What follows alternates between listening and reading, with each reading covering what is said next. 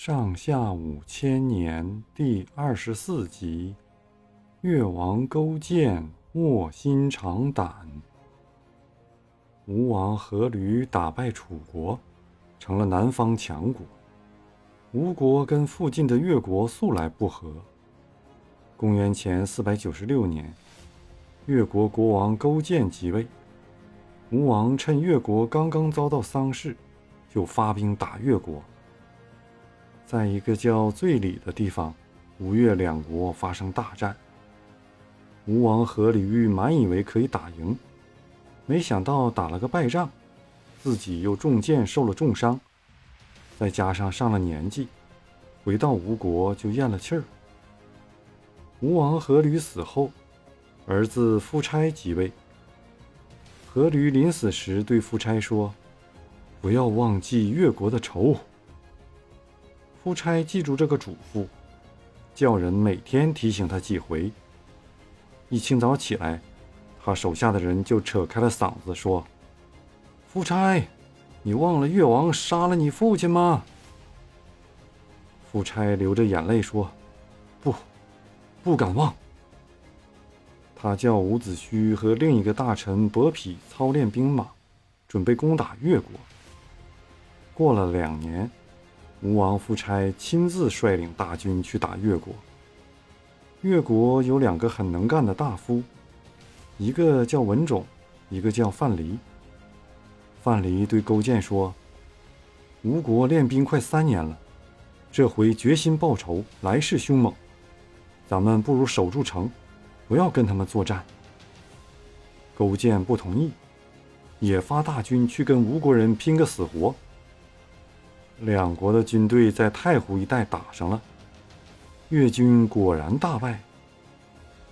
越王勾践带了五千个残兵败将，逃到会稽山躲起来。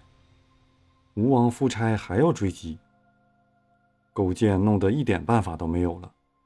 他跟范蠡说：“懊悔没有听你的话，弄到这个田地，现在该怎么办？”范蠡说：“咱们赶快去求和吧。”勾践派文种到吴王营里去求和。文种在夫差面前把勾践愿意投降的意思说了一遍。吴王夫差想同意了，可是伍子胥坚决反对。文种回去后，打听到吴国的伯嚭是个贪财好色的小人，便将一批美女和珍宝私下献给伯嚭，请伯嚭在夫差面前讲好话。经过伯嚭在夫差面前一番劝说，吴王夫差不顾伍子胥的反对，答应了越国的求和，但是要勾践亲自到吴国去。文种回去向勾践报告了，勾践把国家大事托付给文种，自己带着夫人和范蠡到吴国去。勾践到了吴国。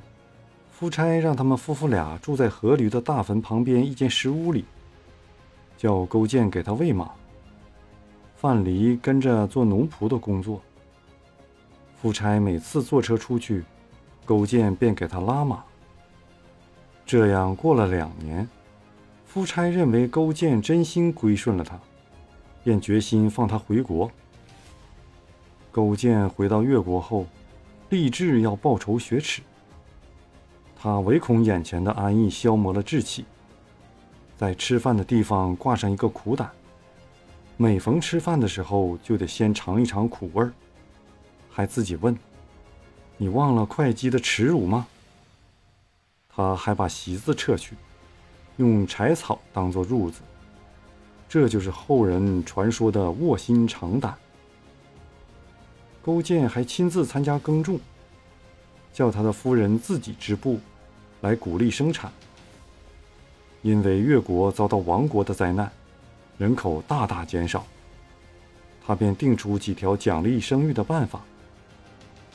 他叫文种管理国家大事，叫范蠡训练人马，自己虚心听从别人的意见，救济贫苦的百姓。全国的老百姓都巴不得多加一把劲儿。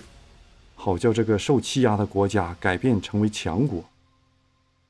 勾践经常向吴国进贡，夫差很满意。吴越两国就这样在表面上保持着太平无事，但越国却趁着这个时机渐渐强大起来了。